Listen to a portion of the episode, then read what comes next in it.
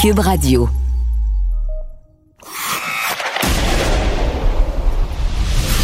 Jean-François Barry. Avantage numérique. Cube Radio. Salut tout le monde, bienvenue à l'émission Avantage numérique. Jean-François Barry, toujours très heureux de vous accompagner dans cette revue sportive. Cette semaine, la Ligue nationale de hockey a beaucoup fait jaser, entre autres avec les chandails qui sont magnifiques. Mais aussi euh, ce fameux conflit avec les joueurs, est-ce qu'il y aura une saison ou pas? J'en parle tout de suite avec Marc-Édouard Vlasic des Sharks de San Jose. Jean-François Barry. Avantage numérique. Cube Radio. Bon, cette semaine, on a vu que les négociations dans la Ligue nationale de hockey stagnaient un peu, puis moi, j'ai toujours une pensée pour les joueurs, particulièrement les joueurs qui n'ont pas été dans la dernière bulle, donc les équipes qui étaient éliminées. Je me dis toujours, bon, on sent que ces gars-là doivent trouver le temps long. Euh, ils doivent sauter qu'il y a une saison aussi pour rechausser les patins, retourner sur la patinoire. On va en parler avec Marc-Édouard Vlasic, défenseur des Sharks de San Jose, un de mes défenseurs préférés qui fait tout sur une patinoire. Salut Marc-Édouard. Salut. Dis-moi donc, est-ce que ça t'est déjà arrivé dans ta vie, avant cette année, d'être une année complète, parce que ça va presque faire une année complète, ben, neuf mois, mettons, sans patiner, parce qu'on sait que quand tu deviens joueur de hockey dans la Ligue nationale de hockey, généralement depuis l'âge de 10 ans, que tu es sur la glace constamment. Non, le, ça ne m'est pas arrivé aussi longtemps de ne pas patiner. La dernière fois, c'était en 2012, durant le lockout. Mais c'est une année... euh, on a une pandémie en ce moment, donc euh, il y a d'autres choses qui prennent la priorité que de, de revenir au jeu trop rapidement. Est-ce que tu réussis à t'entraîner? Parce que je me dis toujours pour les plus jeunes, là, tu sais, quand tu as 22, 23, tu arrives dans la ligue, là, euh, c'est plus facile d'aller dans le gym, tu as un peu moins d'argent dans ton compte de banque. Euh, toi, tu as 33 ans. Est-ce que c'est quelque chose qui t'effraie, cette longue période d'inactivité, puis de devoir euh, retourner au jeu? Non, ça m'inquiète pas du tout. J'ai un gym à maison euh, avec plus de 1000 matchs euh, durant la saison, presque 200 en série. Le, le plus de temps possible pour me reposer, pour être proche, prêt pour la prochaine saison. Je trouve que c'est un, c'est un positif. Quand, tu quand t'es jeune, tu veux juste jouer, jouer, jouer. Moi aussi, je veux jouer en ce moment, mais quand t'en joues tellement, prendre plus de repos, ça te permet de, de revenir en, en grande forme. Ça a été quoi, mettons, ton, plan de match? Parce que là, ça, l'a arrêté au mois de mars. Là, vous saviez pas trop ce qui allait arriver. J'imagine que tu as pris un petit peu justement de temps pour reposer ton corps. Euh, mais là, après ça, tu as repris l'entraînement. Tu fais du hors-glace, du sur-glace. Tu un entraîneur privé. Comment ça se passe? Euh, moi, je m'entraîne à la maison depuis euh, le début du confinement. Je suis un programme de mon entraîneur privé que j'ai à Québec chez nous. Euh, les gyms sont pas ouverts à Québec. Euh, les arénas en ce moment, ils étaient ouverts, là, sont fermés. Euh, je pourrais commencer à louer de la glace euh, seul. Donc, je pourrais le faire. Je pense que je vais le faire la semaine prochaine. Mais je, m'entraîne à la maison.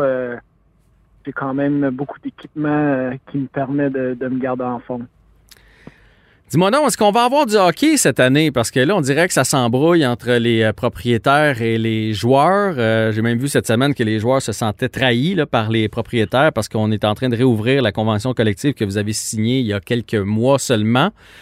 Ça regarde comment? Qu'est-ce qui, qui cloche? Qu'est-ce qui fait en sorte qu'on n'est pas capable de s'entendre? Euh, où j'aimerais ça avoir une saison, effectivement.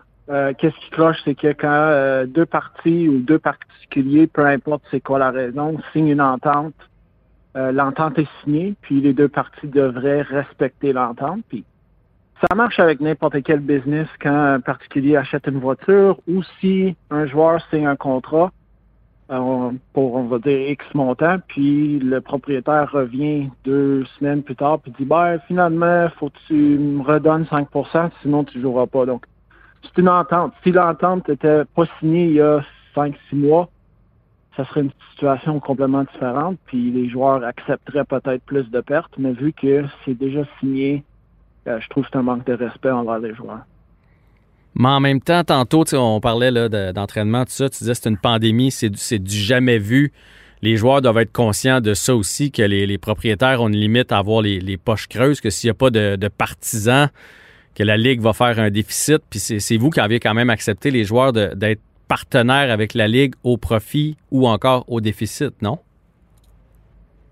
Ben, dans le fond, le- le- l'entente qu'on a eue au mois de juin, on avait prévoyé ça. on s'est dit, ben, ça se peut que la pandémie continue, donc on va euh, faire des concessions, on va signer l'entente en conséquence de si la pandémie continue. Donc, nous autres, c'était déjà dans le plan de prévoyer que les vaccins prendraient longtemps avant, avant de, de venir sur le marché. Donc, nous autres, on avait déjà pensé à ça. Donc, je peux pas croire que les autres se sont dit, on passera ça à, ça- à- ça, nous autres aussi. Puis, euh, comme n'importe quel gros business, notre propriétaire euh, vaut 12 billions de dollars. Euh, donc, je trouve pas qu'il est si dans misère que ça comparé à d'autres propriétaires. Et euh, Seattle rentre l'année prochaine, donc c'est 650 millions que les propriétaires vont toucher sans que les joueurs touchent un sou de cet argent-là. On vous demande combien de, de pourcents de plus, euh, puis est-ce qu'il y a des concessions qui ont été faites par les joueurs présentement? Euh, ben, dans le fond, dans l'entente, les joueurs cette année perdent 30% de leur salaire. Euh, les, les escrows, c'est de l'argent qu'on met en fiducie. Ça, ça a été réglé pour les six prochaines années.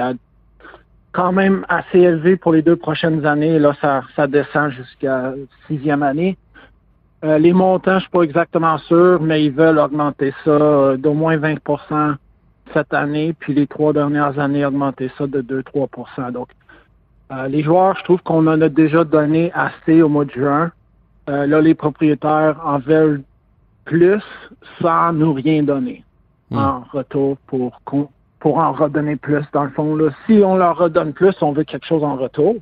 Puis à date, on n'a rien en retour. Là, euh, moi, qui est un partisan de hockey, qui a hâte de vous regarder jouer, j'aime pas ton j'aime pas ton ton, t'as pas l'air positif. Est-ce que vous avez un deadline? Avez-vous une date là, que vous êtes fixé qu'il faut s'entendre avant, avant tel jour ou euh, ça peut continuer comme ça pendant longtemps? Ben, moi, je suis- les choses peuvent changer assez rapidement. Euh, moi, je suis positif dans, l'entente qu'on a eue. Je moi, je, trouvais que c'était une belle entente. On a quand même allongé la convention pendant quatre ans. Là, on va avoir du bon hockey pendant six ans sans euh, se- penser à renégocier après ça. Je pense que c'est une bonne entente. On donne beaucoup d'argent, on redonne beaucoup d'argent aux propriétaires. Euh, S'ils sont pas contents, il faut revenir à la table pour négocier. Euh, malheureusement, euh, moi, je, je veux du hockey, je veux rejouer. Mais malheureusement, avant le hockey, il y a une business comme n'importe quoi dans la vie. Euh, on a-tu une deadline? Ça serait idéal avant le début décembre pour que tous les joueurs retournent à leur pays. Les joueurs qui jouent au Canada, il faut qu'ils reviennent faire une, faut faire une quarantaine une fois que tu arrives, réserver des arénas. Donc, il y a beaucoup de préparation pour une prochaine saison. Donc oui, évidemment, il reste pas beaucoup de temps avant de tout régler.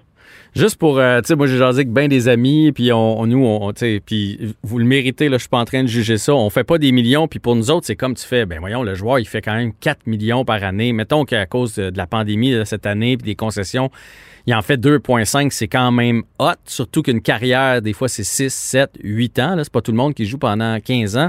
Avez-vous vraiment le, le, le- luxe, puis êtes-vous vraiment prêt, mettons, les joueurs, à faire l'impasse sur la saison?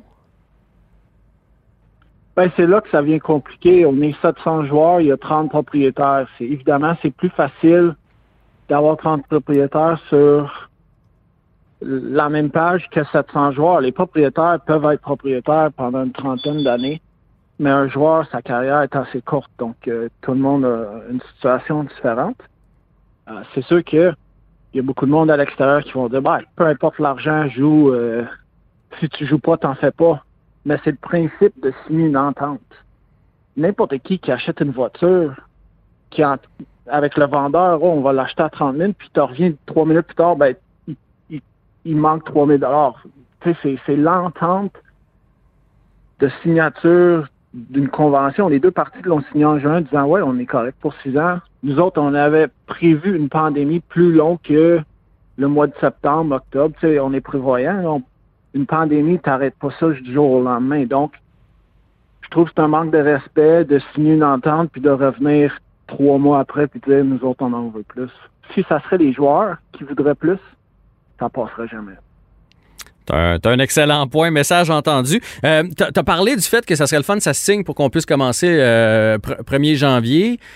Euh, même si ça vous amène à être peut-être en espèce de quarantaine dans le temps des fêtes, c'est pas quelque chose qui dérange les joueurs, ça? Vous avez été assez longtemps sans, loin du hockey que vous êtes prêts à passer le temps des fêtes en quarantaine pour débuter la Ben, saison euh, début janvier?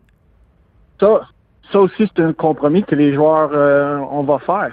Euh, quand, si on retourne au jeu le 1er janvier, les propriétaires vont être à la maison avec leurs leurs enfants, leurs petits-enfants. C'est les joueurs qui seront pas euh, tous ensemble à Noël. Moi, ici à Québec, euh, j'ai écouté les nouvelles hier, puis là, j'ai le droit du 24 au 27 de voir ma famille, mes amis. Donc, si je retourne en Californie, ça va être moi et ma femme tout seul à la maison. Donc, ça serait le fun que je puisse passer vu que euh, je suis pas ici souvent à Noël à Québec. C'est la dernière fois euh, que j'ai vraiment passé temps- les temps des fêtes à Québec, c'était en 2012 durant le lockout. Puis j'ai adoré euh, l'hiver à Québec durant le temps des fêtes. Donc ça serait le fun, mais si on s'entend, ça va me faire plaisir de partir. Puis évidemment, en faisant ça, les joueurs vont sacrifier quelque chose d'autre. C'est de pas vraiment être toute la famille ensemble pour Noël. Bon, lâchons la convention collective. Je veux savoir, moi, je m'attendais l'année passée à une grosse saison des Sharks avec entre autres Eric Carlson qui venait d'arriver chez vous, plus toi, plus Burns. Qu'est-ce qui s'est passé pour. euh, D'ailleurs, c'est une des rares saisons où tu as été déficitaire dans les, la fiche des plus et moins. Qu'est-ce qui n'a pas cliqué l'année passée avec les Sharks? Euh, tout, tout n'a pas marché. euh, la chimie. euh, on a beaucoup de. On a beaucoup de personnalités. euh, le, ben, le système il était correct. On juste on suivait pas le système. Tout le monde voulait faire son affaire. Euh, Puis tu, tu, tu vois vraiment la différence entre des équipes qui qui jouent ensemble, euh, qui jouent pour gagner, puis il y en a d'autres qui que tu vois vraiment qui jouent pour euh, avoir des bonnes stats, euh, signer le prochain contrat à 7, 8 millions de dollars au lieu de vraiment euh, embarquer la glace puis faire les petites affaires pour gagner. Puis honnêtement, tout ça nous manquait euh, cette année-là. On avait ben, cette année. On avait aucune chimie, euh, aucune stabilité. On gagnait un match, puis on pouvait pas vraiment. On, on pensait qu'on était bon, puis là on perdait 3-4, on gagnait une. Ça, il y a juste rien qui a cliqué euh, cette année. Mais donc, c'est juste une erreur de parcours. Les, les correctifs vont être euh, vont se faire, puis cette année devrait être meilleure pour les Sharks. Là. Mais qu'on fasse nos prédictions en début d'année, on vous place en série. Ben, ça peut pas être pire. On était en dernier, donc euh, on peut pas être pire que l'année passée. Puis, je trouve on, on va être mieux parce que euh, on a beaucoup de joueurs qui ont joué beaucoup de matchs en carrière, qui vont avoir le temps de se reposer. Et en plus, on a beaucoup de joueurs qui ont hâte de revenir, qui ont hâte de prouver que euh, depuis que je suis là, ça fait 13 ans que les Sharks sont en série, même c'est une des meilleures équipes de la Ligue. Puis là, une année sur 14, on est vraiment mauvais. Tu sais, ça peut arriver. Ça arrive à, à plein d'équipes, ça. J'imagine que tu as suivi les transactions du Canadien de Montréal. Euh, il y a même eu un sondage auprès des joueurs, puis les joueurs ont dit, ben, pas tous les joueurs, mais certains joueurs, que le Canadien était l'équipe la plus améliorée cette année là, via les transactions, les signatures, etc. Toi, tu as joué là, contre les gars qu'on est allé chercher, contre Toffoli, contre Anderson. Est-ce que tu trouves effectivement que le Canadien a réussi des coups de maître? Jake Allen aussi, euh, Edmondson à la défensive. Est-ce que c'est une de belles signatures de la part de Bergevin? Euh, Bergevin a travaillé fort pour aller chercher des, bonnes additions pour les Canadiens. Je trouve qu'ils ont, bien fait euh, ils ont bien fait ça. C'est une bonne c'est des bonnes signatures. Euh, c'est sûr que comparé à l'année passée, les Canadiens se sont améliorés, c'est sûr. Puis lequel est, la, plus grosse prise de Bergevin dans tout ce que je t'ai nommé? Euh, ouais, les trois. Je trouve euh, Edmondson, il est très stable à défense, euh, physique. Euh, J'ai joué avec au championnat du monde. Euh, vraiment un bon défenseur défensif euh, qui va aider à jouer contre les, les grosses équipes. En plus, tu rajoutes Anderson qui se bat avec n'importe qui et en plus il score. Puis Toffoli, c'est un, un scoreur. Là. Il trouve il trouve les places. Puis s'il joue avec quelqu'un qui qui passe assez la rondelle, il va en scorer une vingtaine, sinon une trentaine par année. Bon, on a Nick Suzuki qui est un, un pas un pire passeur, fait que ça devrait faire un bon duo ensemble. Euh, je, me trompe-tu ou le Canadien cette année, moi l'impression que j'ai eue avec toutes ces signatures-là, même des gars qui ont accepté de rester à long terme, euh, Petrie, euh, Gallagher, le Canadien est devenu soudainement plus attrayant. On avait l'impression que dans les dernières années, les joueurs voulaient pas venir jouer ici, voulaient pas s'entendre à long terme avec le Canadien. Là, j'ai l'impression qu'il se passe quelque chose à travers la Ligue avec nos glorieux. Euh, non, je trouve euh, parmi les joueurs, surtout moi, si j'avais la chance de jouer à Montréal, je jouerais à Montréal. Ça dépend si il t'offre un contrat. Si t'offre un contrat puis tu as le même contrat ailleurs, euh, il y a plein d'aspects qui jouent dans, le fait de oui, il y a des joueurs qui, aiment l'hiver, il y a des joueurs qui aiment jouer dans une ville euh, passionnée de hockey, il y a d'autres joueurs qui aiment plus d'autres villes. Donc, c'est un choix personnel. Je trouve que des joueurs ont rien contre Montréal. À chaque fois que les Sharks viennent jouer à Montréal, les gars capotent de jouer à Montréal et aussi de faire le tour de la ville. Donc, ça donne, ça donne pas. C'est juste chaque joueur prend une décision personnelle. Mais tous les joueurs que je connais adorent jouer à Montréal, peu importe si, euh, si tu joues pour les Canadiens ou si tu es visiteur. Bon, mais ben ça, c'est rassurant. Merci du temps. Bonne chance avec les Sharks cette année. On espère évidemment avoir du hockey. Puis dernière question, comment tu as trouvé le, le chandail que la Ligue nationale a sorti pour les Sharks de San Jose? Euh, est correct.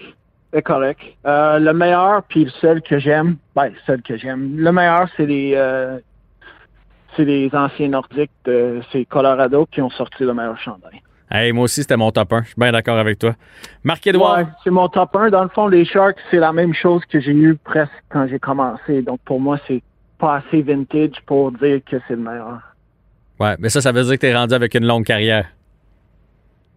Ouais, trop longue. Mais les Colorado, là, tu sais, c'est c'est dur à battre. Celle-là ah. est dure à battre. Ouais, ouais. Il y a du vintage dedans. On, vient chercher nos émotions, les, les couleurs Bourgogne de, l'avalanche jumelée avec le fleur de lys. C'est incroyable.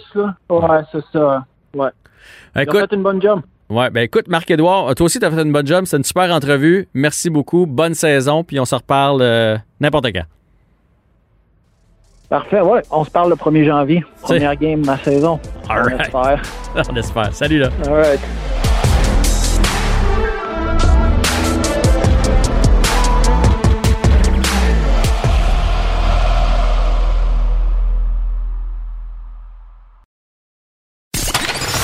Vous écoutez Avantage numérique avec Jean-François Barry.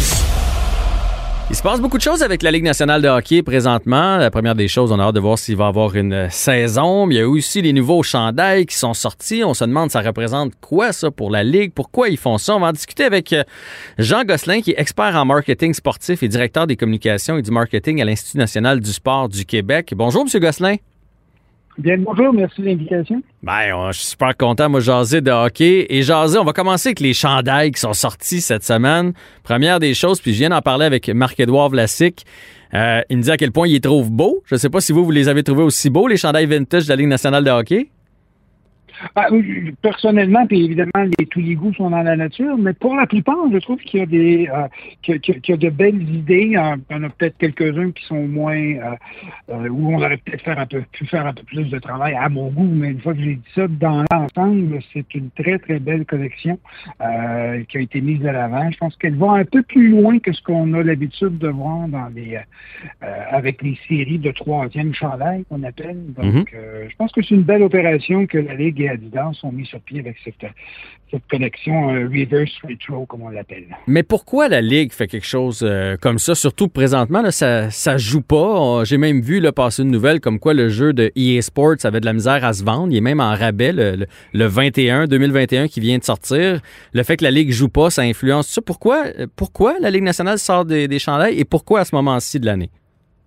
Ben, il faut comprendre que ce, ce concept-là, ce, ce, programme de marketing-là, euh, se travaille depuis déjà un certain nombre, euh, plusieurs mois, même peut-être pas loin de deux ans, parce que c'est pas rien de faire arriver en même temps euh, l'ensemble des équipes avec une collection complète. Il faut les produire, il faut les designer, etc., etc. Donc, c'était déjà dans les cartons avant même qu'on sache écrire le mot pandémie à ce moment-là. Et mais là, maintenant, dans le contexte où on se retrouve, ce que la Ligue devait, de, de, devait répondre euh, comme question, c'est est-ce qu'on attend de reprendre les matchs ou si on profite pas du fait qu'il y a de l'académie pour créer de, de, l'attention, créer un buzz, faire parler de nous alors qu'il n'y a pas de match, on ne sait surtout pas quand ils vont en avoir. Et de toute évidence, je pense qu'ils ont, ils, ont, ils sont allés dans cette voie-là. Ça permet, euh, parce que l'objectif d'un troisième chandail, c'est toujours la même chose. Bon, premièrement, le premier objectif, c'est de ramasser des revenus de plus, mm-hmm. parce que, évidemment, on n'achètera pas un deuxième chandail pareil comme on a déjà à la maison, mais on va acheter le troisième chandail, donc ça permet Et en plus de l'achat d'un chandail, c'est un geste qui est très émotif, dans le sens où euh, c'est un partisan qui achète le chandail. On n'achète pas, et surtout au prix où ça se vend, on n'achète pas ces, ces chandails-là juste parce que c'est le fun. Peut-être certains voudront en acheter parce qu'ils sont beaux, mais c'est plus euh, à la marge. On achète un chandail parce qu'on est un partisan. Donc, c'est une occasion soit de reconnecter avec ses partisans, et surtout à ce moment-ci, dans une saison morte pour on ne sait pas combien de temps, ou encore de peut-être générer de nouveaux partisans. Euh, et ça, ben, c'est l'objectif derrière des troisièmes chandails, de, de créer un peu de buzz, de ramasser des sous et de vraiment continuer la conversation avec les partisans. Oui, garder le lien, qui est, parce que puis le Canadien a fait un peu la même chose. Là. moi, je fais les sports quotidiennement ici à Cube, puis ils nous ont sorti euh, Marc Bergevin, Claude Julien, euh, Stephen Waite, euh, Jeff Molson, Joël Bouchard. Ils ont gardé l'intérêt de cette façon-là. À chaque semaine, ils nous sortent quelqu'un. Ça nous fait de quoi à dire, puis on continue à parler de l'équipe. C'est un peu ce que la Ligue nationale de hockey vient de faire avec les chandails. Ben, tout, à fait, c'est une façon d'entretenir la conversation. Savez, dans, dans, dans, dans l'ancien temps, on avait une saison, on avait euh, à peu près un mois et demi, deux mois de tranquillité, si on veut. Et après ça, on reprenait avec la nouvelle saison, euh, début des camps d'entraînement, etc., etc. Donc, on, on, on, avait notre rythme. Là, ce rythme-là, il est complètement cassé. Euh, et on ne, peut, on ne peut pas planifier. C'est ce qui est difficile. Ça, c'est probablement une des pires choses en affaires de façon générale, en marketing de façon particulière, de ne pas être capable de planifier parce que on, est toujours en termes de rythme de campagne. On, a une idée du moment où on veut que ça débute, puis pour, couvrir jusqu'à telle période, pour après ça repartir une autre campagne. Donc, on entretient la conversation de différentes façons. Euh, l'exemple du Canadien en est effectivement euh, euh, une très éloquente. Et évidemment, ben, d'un point de vue marketing, c'est un peu plus compliqué. Et je pense qu'avec la, la, série de chandails d'Adidas, on tombe, on tombe sur un beau sujet de conversation parce que ça a quand même fait jaser quand même pas mal. Au-delà du fait que on n'avait pas grand-chose à dire d'autre, euh, euh, euh, donc ça permet de remplir. Je pense qu'on en aurait quand même parlé parce que c'est une belle série, les concepts sont intéressants mhm. et on est allé une petite coche plus loin d'un point de vue design. Ça rapporte combien à la Ligue, un chandail ou une, collection comme ça? C'est le merchandising, c'est quoi dans, dans les revenus de la Ligue? Quel pourcentage? Les, les, chiffres sont toujours très difficiles à obtenir parce qu'on est dans l'entreprise privée, très privée. Euh, donc, mais il y, a, comme quatre, quatre grands euh, quatre, grands sacs d'argent qui rentrent dans les au oui, mais dans l'ensemble du sport professionnel, des ligues professionnelles. Il y a évidemment les droits de télé, euh, il y a les revenus de billetterie, il y a la commandite et le, euh, le merchandising dont fait partie les, les chandails. Donc, selon la Ligue, c'est le troisième ou quatrième, euh, la troisième, quatrième source de revenus. Et euh, il y a quelques années, il y a une étude qui, qui, qui, a, euh, qui a démontré que le marché au niveau mondial s'élevait il y a 4-5 ans à un peu plus de 27 milliards de dollars. On prévoyait une croissance, on verra si c'est toujours vrai, jusqu'à 48 milliards de dollars en 2024. Et de ça, le marché nord-américain représente 50 marché mondial. Donc, la moitié des, du merchandising qui se vend dans le monde est vendu en Amérique du Nord. Et dans nos ligues professionnelles, ben, c'est surtout euh, la NFL et le baseball majeur qui ramassent euh, le pactole, puisque à eux deux, ils font à peu près 50% du marché. Donc, c'est beaucoup, beaucoup de sous. Et évidemment, pour... Euh, une organisation comme la Ligue nationale de hockey, ben, c'est des sous importants parce qu'il faut se rappeler que la, Ligue nationale de hockey, c'est une business de billetterie, contrairement aux autres où c'est surtout des droits de télé. Au hockey, c'est de la billetterie. Pas besoin de dire qu'il n'y a pas beaucoup de revenus qui rentrent de ce côté-là par les temps qui courent. Non, effectivement. Euh, donc, si on peut aller chercher quelques dollars supplémentaires de ce côté-là, ben, euh, il faudrait qu'on parle de peut-être, probablement d'une centaine de millions peut-être au, au, au, total pour l'ensemble de, la Ligue. C'est pas beaucoup quand on regarde l'ensemble des coûts mais euh, et, des revenus, mais ça reste quand même non négligeable en bout de ligne. Oui, bien, on, parlons-en du fait qu'il n'y a pas de spectateurs. On a vu qu'il y a des équipes, euh, on dit entre 3 et 5 équipes qui pourraient être en danger euh, financièrement. On a même mm-hmm. vu les Oilers en défaut de paiement avec euh, un hôtel à, Dallas. Est-ce que ça pourrait, cette pandémie-là, amener des déménagements parce que les équipes ne seraient pas capables de couvrir leurs frais? Ben, c'est le grand point d'interrogation, évidemment. Euh, L'autre grand point d'interrogation, c'est comment la Ligue voudra aborder ces questions-là, parce que euh, pour une Ligue, euh, quelle qu'elle soit, mais surtout la Ligue nationale de hockey, euh, un déménagement d'équipe, c'est jamais quelque chose qui est intéressant, parce que d'un côté, un déménagement d'équipe, c'est la démonstration qu'il y a quelque chose qui n'a pas fonctionné, c'est la démonstration qu'on n'a pas été capable de s'implanter dans un marché. Mm-hmm. Et dans un deuxième temps, ben, lorsqu'on déménage une équipe, on vient de, de, laisser vacant un marché télévisuel. Et c'est ça qui est la grande donne aujourd'hui. Ce sont les marchés de télévision qui attirent parce que les revenus, les principaux revenus viennent dans la plupart des cas, sauf la Ligue nationale, des, des, marchés de télévision. Ben, il faut être capable de couvrir les principaux marchés. Donc, quand une équipe déménage, ça veut dire qu'il y a un marché qui vient de tomber orphelin et euh, il faut voir maintenant où, où cette équipe-là pourrait aller. Et très souvent, les équipes, les, ligues vont, vont tout faire pour essayer de maintenir, et on l'a vu à quelques reprises dans, le passé, vont tout faire pour essayer de maintenir une équipe dans son marché pour éviter justement que d'avoir ces trous noirs-là euh, dans les marchés, et surtout aux États-Unis en ce qui a trait à la Ligue nationale de hockey. Mais en même temps, là, euh, la Ligue, il y a une limite à payer, là, surtout qu'ils n'ont pas de revenus, fait qu'ils vont peut-être être moins enclins à payer pour les équipes pauvres. Puis, ils ont l'excuse idéale pour dire, ben oui, ça n'a pas marché dans ce, ce marché-là. Ça aurait marché, mais la pandémie est venue nous nuire. Est-ce que est-ce que c'est vrai que, Québec pourrait être en liste? On, a quand même Vidéotron là, prête à, prendre le relais. On a l'amphithéâtre, on a tout ici au Québec. Là. S'il y a une chose qui est certaine, c'est que Québec peut accueillir demain matin euh, une équipe. Euh, ça, il a pas L'amphithéâtre est là, c'est un amphithéâtre moderne, euh, récent. le marché est là. En tout cas, je suis encore convaincu, moi, que le marché est capable de l'absorber pour l'opération locale d'une équipe. Le problème de Québec, c'est que d'un point de vue de marché télévisuel, et je reviens toujours sur ce point-là, et, pas attrayant et pas ajoute pas de valeur. Vous avez euh, vous avez en plus ou moins 4-5 heures de route Ottawa, Montréal, Québec qui sont tous plus ou moins sur les mêmes marchés. Et si on prend un pas de recul, la Ligue nationale de hockey reçoit environ, là, pour, euh, je pense c'est 9 ou 10 ans, euh, environ 7 milliards de dollars en droits de télévision. De ces 7 milliards-là, il y en a 5 qui viennent des réseaux canadiens. Donc, au Canada, on ne peut pas penser augmenter de façon importante nos, revenus euh, des droits de télévision. L'augmentation des revenus de droits de télévision va passer par les États-Unis. Présentement, NBC paie à peu près 2 milliards de dollars. C'est rien. C'est dans, l'univers du sport professionnel et des droits de télévision, 2 milliards de dollars, c'est du petit change. Hmm. Euh, et c'est pour ça que la Ligue veut tellement, a, tellement voulu aller du côté de Seattle, par exemple, euh, parce qu'il y avait un trou dans le nord-ouest des, euh, des États-Unis. Il y avait un grand marché là qui n'est pas couvert.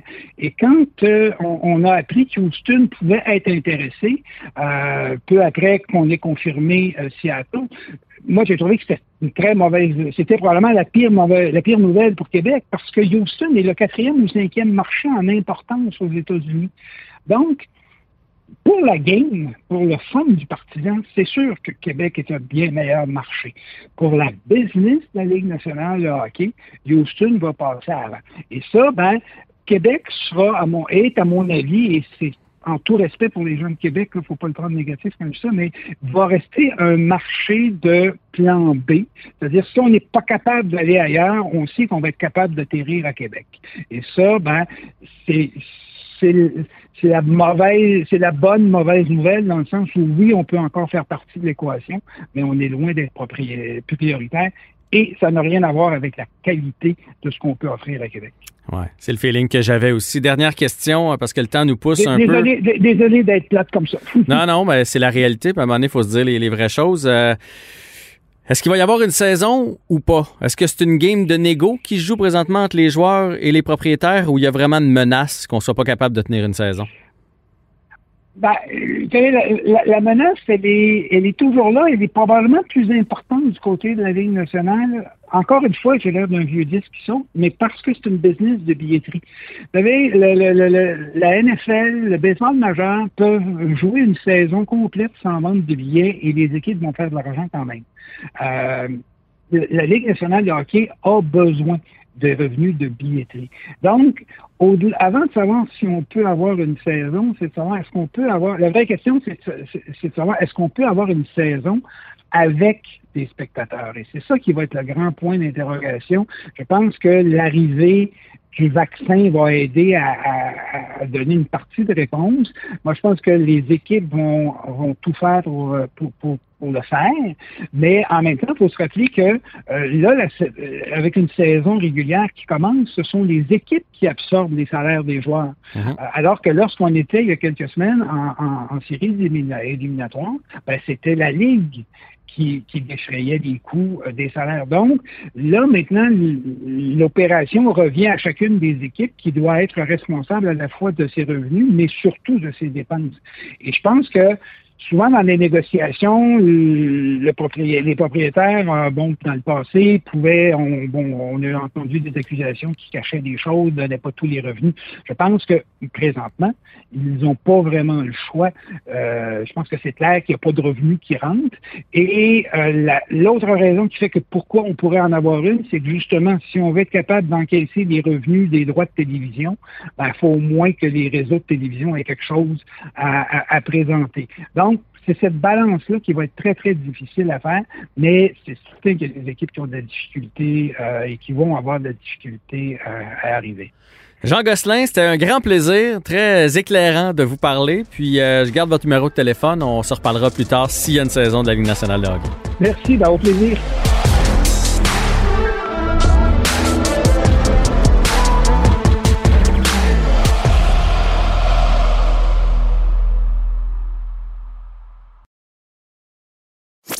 Avec Jean-François Barry, on a toujours l'impression d'être en série.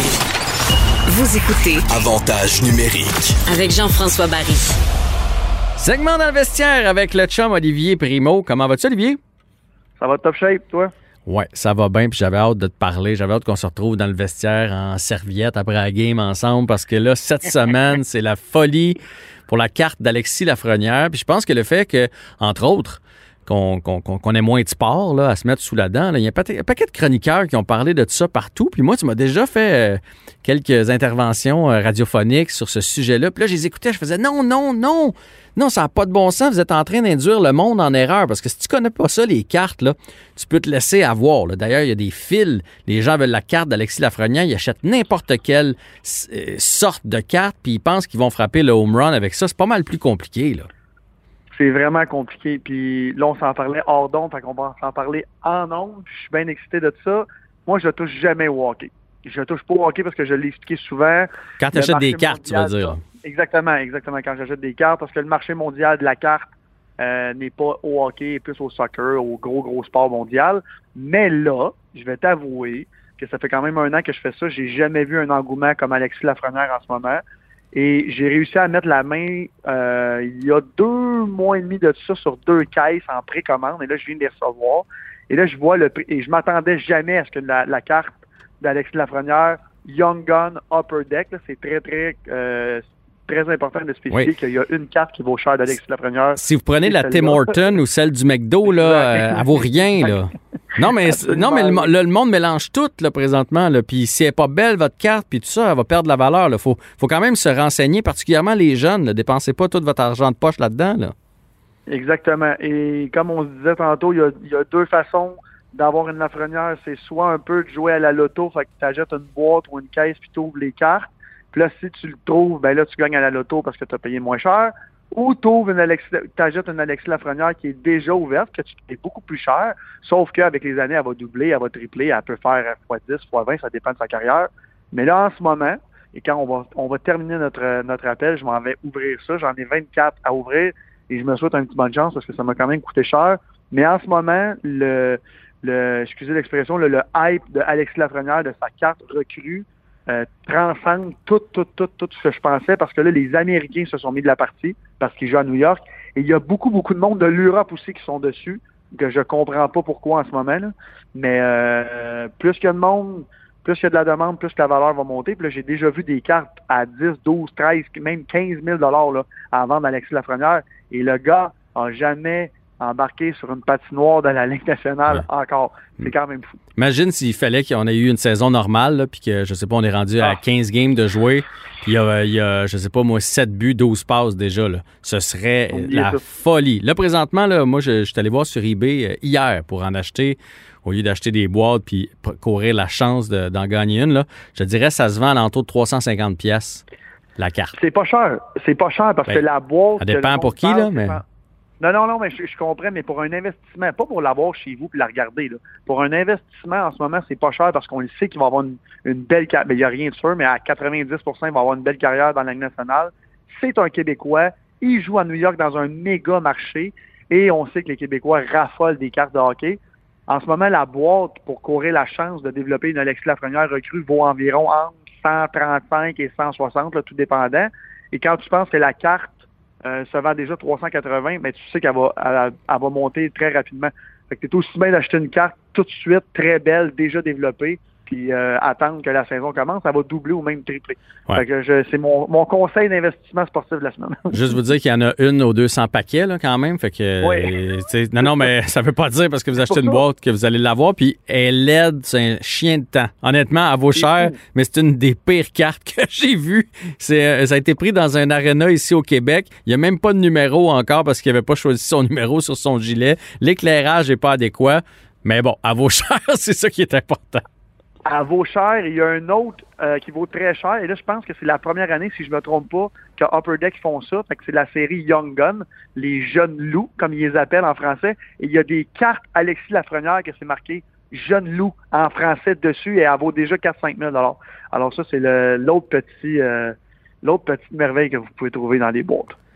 Ben écoute, euh, je te souhaite, je, te, souhaite de, tomber sur, sur cette carte-là. Nous, dans notre boîte, on n'a pas été chanceux. Fait on a, on n'a rien eu de bon. Enfin. Hey, là, je veux. Euh, toute la semaine, je mettais des sujets de côté pour que notre petite discussion ensemble. Je veux qu'on parle de Cole Caulfield. Cole Caulfield qui a commencé à jouer vendredi passé avec les Badgers du Wisconsin. Et là, ben, je sais pas si c'est le fait que le Canadien joue pas, mais là, nos, nos, nos journalistes sportifs ont rien à couvrir. Et là, on épie les moindres faits et gestes de Cole Caulfield. Après son premier match, on a dit, ouais, correct, euh, juste une passe, il était pas trop dedans. Hey, le kid, ça fait huit mois qu'il n'avait pas joué une game. Quand on parle qu'on est crackpot à Montréal, puis on met toujours ça sur le dos des partisans, je pense que des fois, les journalistes devraient se regarder dans le vestiaire, puis euh, dans, le vestiaire, entre les deux yeux, dans le miroir, puis, puis réaliser ce qu'ils sont en train de créer alentour de Cofield. C'est pas correct d'épier un jeune comme ça, chacune de ses présences, comme si c'était un professionnel, comme si c'était Sidney Crosby. Cole Caulfield, premièrement, ça a commencé quand il s'est fait repêcher. Là, on l'a tous, encore une fois, et je le répète, on l'a tout de suite mis sur un piédestal, on l'a tout de suite comparé à des grands, grands joueurs de la Ligue nationale qui sont passés. Et déjà là, puis j'en parlais à mon entourage, mes amis, je me disais, regarde bien le flop arriver à Montréal, pas parce qu'il va être moins bon que lui il est capable, parce qu'il va être beaucoup moins bon qu'on nous le vend. Et là, le, le, le, kid joue premièrement aux États-Unis. La saison dure vraiment, vraiment pas longtemps. Fait que là, en ce moment, il doit se mettre une pression. Non seulement il y a une pression énorme, mais il doit se mettre une pression énorme, énorme, énorme sur les épaules. Est-ce que tu te rends compte, plus tu viens de le dire, le jeune, il se fait épier par les journalistes de Montréal et à savoir s'il y a des bonnes parties ou pas quand il joue avec des, des 99% du monde avec qui il joue, ils feront même jamais un, un camp de la Ligue nationale. C'est complètement fou ce qui se passe avec Coco Field. Puis je trouve ça dommage, encore une fois, parce qu'on va avoir des appréhensions gigantesque. Puis là, s'il n'y a pas une bonne saison cette année, ça me surprendrait même pas que ça l'affecte le fait que quand on, va le revoir à Montréal dans l'ICA, on va tout de suite se dire Ouais, il est moins bon qu'on pensait. sais, on ne donne pas la chance, puis c'est, c'est pas parce que t'es pas, t'es, tu brûles la ligue junior majeure ou la ligue euh, aux États-Unis que tu vas être bon dans, exactement que tu vas être bon dans la ligue nationale. Et le contraire, c'est pas parce que tu la brûles pas que tu vas pas la brûler dans la ligue nationale avec ton développement. Ça, c'est le truc qu'on oublie toujours. Et Cole Caulfield, je nous souhaite que ce soit un marqueur de 50 buts, comme on nous le vend, mais je pense pas que ça va l'être. Quand il va jouer avec des hommes, et là, je là, tout le monde va me sortir des exceptions de Martin Saint-Louis, puis mais il y en a pas, il y en a un aux 100 joueurs comme ça. Là. Fait que ah, moi, puis 100, tu es généreux avec ça. Il y en a un. Ouais. Mais en fait, on verra ce qui va devenir. Mais moi, c'est plus le point. Je trouve tellement quelqu'un qui regarde ça de l'extérieur. Là, on a l'air des fous. On a l'air d'une gang de capotés. pas capable de faire la part des. Oui. Tu sais, qu'on voit quelques images une fois de temps en temps de Norlinder, parfait. Qu'on ait des nouvelles de Gouli, parfait. Tu sais, qu'on nous tienne au courant. Mais on peut pas analyser ses présences, surtout quand le kid, tu sais, il a été en pandémie. Sa première game en huit mois, et là, déjà, on, est prêt à faire. Moi, finalement, pas si bon que ça. Hey, sacrifice. Prenons notre gaz égal. JF, ce qui est drôle là-dedans, c'est que les journalistes qui en parlent en ce moment comme ça, comme que tu viens de dire que Oups, il était pas si bon que ça, c'est les premiers qui disaient au début, encore une fois, ça va être le futur Wayne Gretzky. Là, j'exagère, mais vous comprenez ce que je veux dire. C'est épouvantable ce qui se passe en ce moment. Puis c'est pour ça, tu sais, le monde, il me dit tout le temps, Olivier, tu chiales tout le temps sur le Canadien. Moi, je chiale pas sur le Canadien. Je baisse les appréhensions, comme dans presque toutes les autres équipes de la Ligue nationale.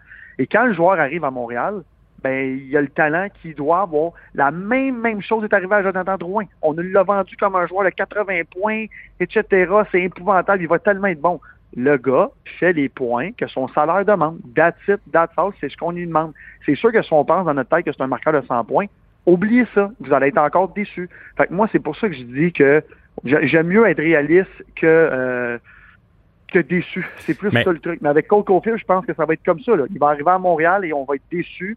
Puis là, on va dire encore, ah, on nous avait vendu, puis là, le repêchage n'est pas bon, puis Tennis n'est pas bon. Mais c'est pas ça le but.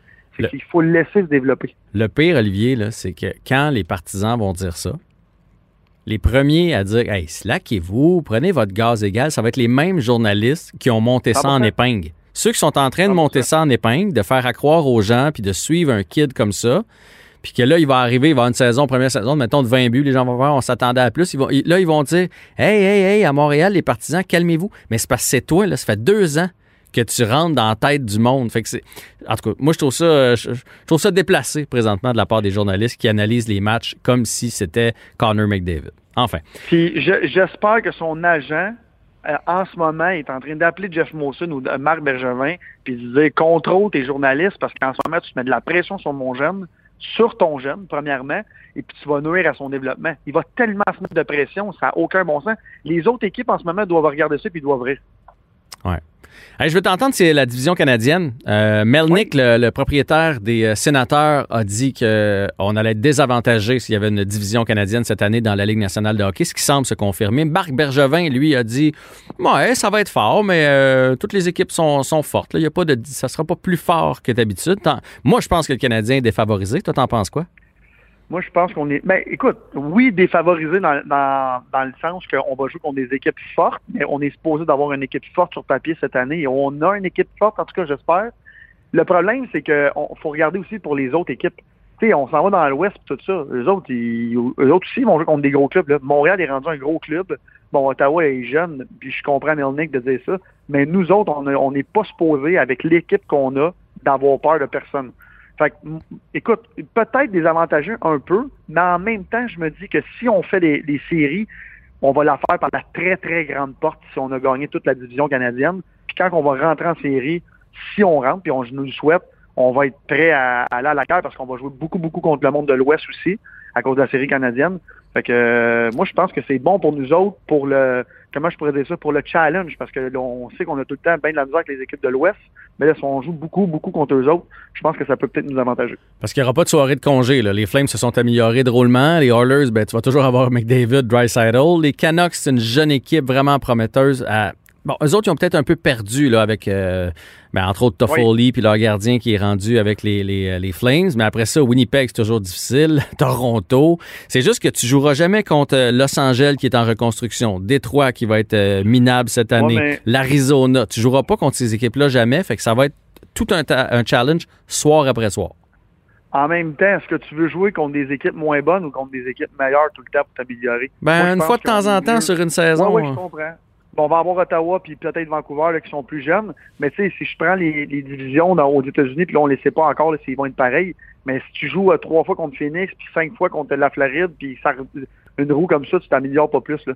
Fait que, puis je veux rien enlever à la Floride. Peut-être que mon chum Joey Berdon nous écrit, nous écoute en ce moment, mais on, on se comprend là.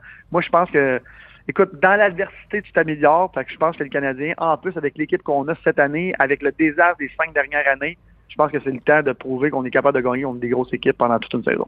C'est des paroles sages que vous aurez entendues de la bouche d'Olivier Primo. Tu peux quitter le vestiaire, aller déballer tes cartes, puis tu me texteras si tu as réussi à mettre la main sur une Lafrenière. C'est garanti que je te texte tantôt. c'est bon, salut. OK, bye.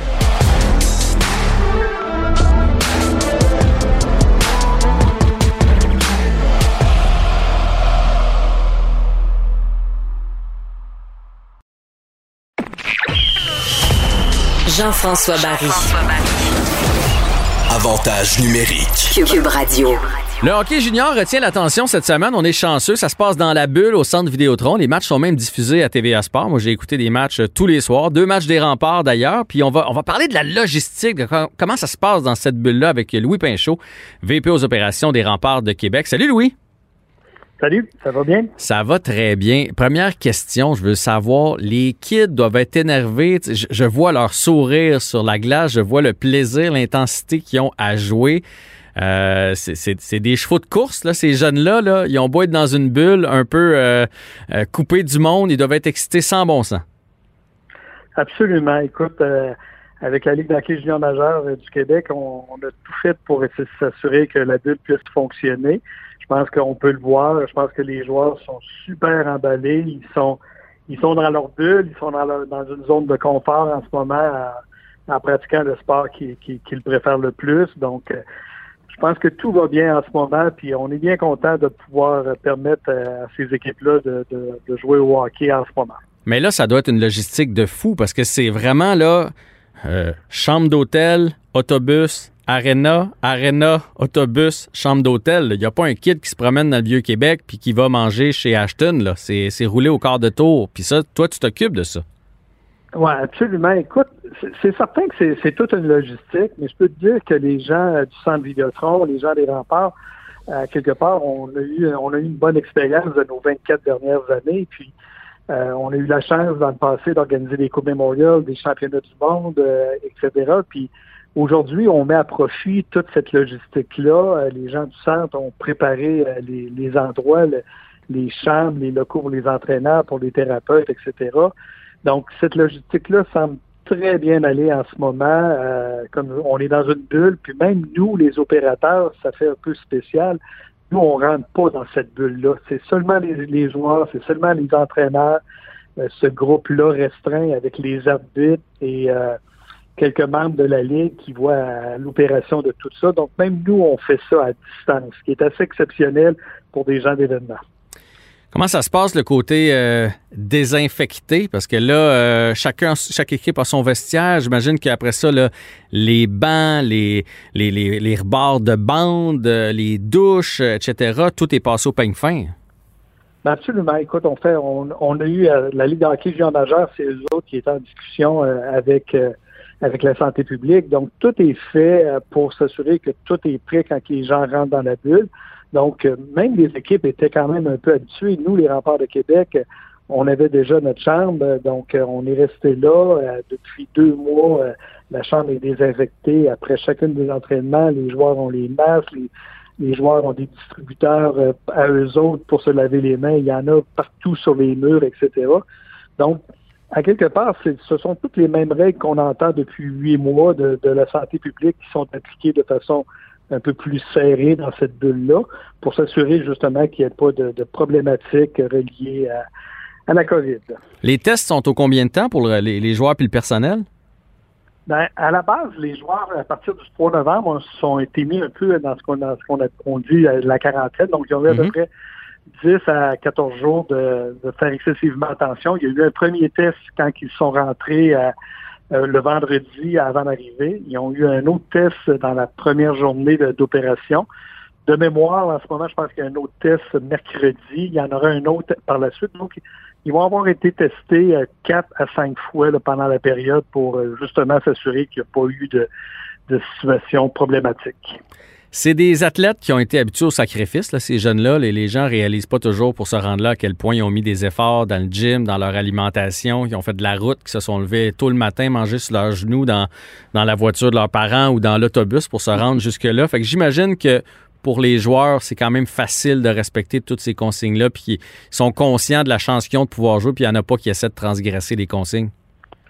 Non, je pense pas qu'ils sont. Mais ça reste quand même des jeunes, hein. Il faut, faut quand même. Ah ouais? Ce sont des joueurs de 16 à 20 ans. Donc, euh, si on prend la majorité des gens de 16 à 20 ans, des fois, on est un peu insouciant de ces choses-là. Mais je pense que depuis que euh, la Ligue a permis d'avoir un camp d'entraînement, d'avoir une saison, ben, on martèle à tous les jours que c'est excessivement important de ces choses-là.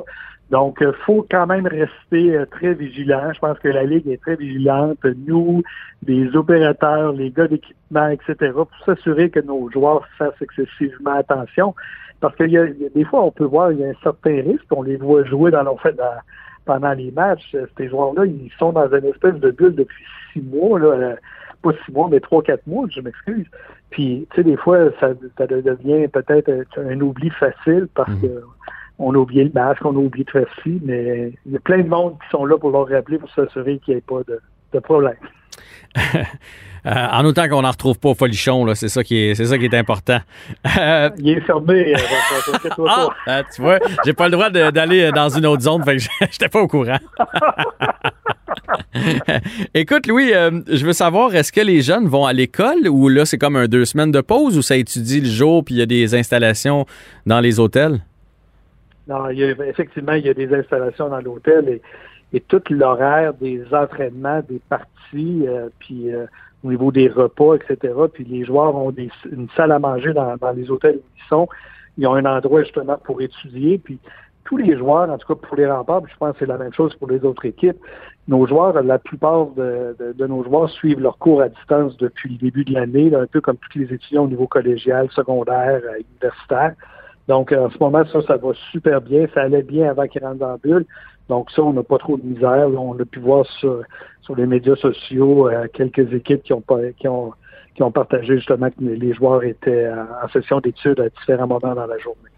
Quand on a vu la bulle de la Ligue nationale de hockey, les, joueurs avaient une section de l'hôtel. Il y avait des fois tout un plancher. C'était eux autres, le troisième étage, mettons, c'était canadien, all the way. Puis euh, vous autres aussi, vous avez des sections, mais c'est plus strict. Je pense que les joueurs sont confinés un peu à leur chambre entre les matchs. Ils peuvent pas se promener d'une chambre à l'autre, aller jouer au Xbox ou à je sais pas quoi dans la chambre de l'autre. C'est-tu vrai, cette histoire-là? Non, ben ils sont ils, ben, sont dans une section. Si je prends l'exemple du Bonne Entente, où il y a trois équipes, les joueurs ont- sont, sont en- chacune dans une section.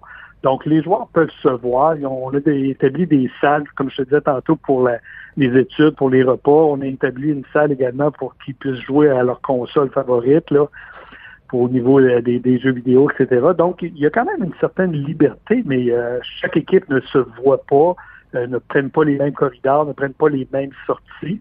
Euh, par contre, au niveau de la logistique du transport, pour on a trois ou quatre autobus de mémoire. Là. Ces autobus-là euh, font le même le processus. Une fois qu'une équipe est débarquée, elle est nettoyée, euh, puis est passée euh, pour éviter euh, justement la désinfection par rapport aux règles de tout, pour que ce soit correct. Bon, ben en tout cas, on vous souhaite bonne chance. Peut-être que ce sera à refaire. On, espère évidemment qu'on va trouver une solution puis que la saison va pouvoir reprendre. Sinon, il y aura peut-être une, deuxième bulle. Puis bonne chance au rempart. Je sais que tout le monde dit que vous êtes une équipe en reconstruction, mais moi, je trouve que vous avez déjà de très bons joueurs. En tout cas, les matchs vont bien depuis le début. Vous êtes toujours dans le coup. Absolument. Puis je pense que euh, Patrick puis son équipe d'entraîneurs ont travaillé fort, ils ont fait beaucoup d'entraînement. Puis justement, on peut voir là, par les matchs à la télévision, à TV Sport en ce moment que nos joueurs sont en progression. Puis euh, ça, ça augure bien pour euh, cette, cette année et les prochaines années. Excellent. Louis Pinchot, VP aux opérations des remparts de Québec, merci du temps aujourd'hui, puis euh, bravo pour la logistique de cet événement-là. Ben, merci beaucoup, j'apprécie. Salut.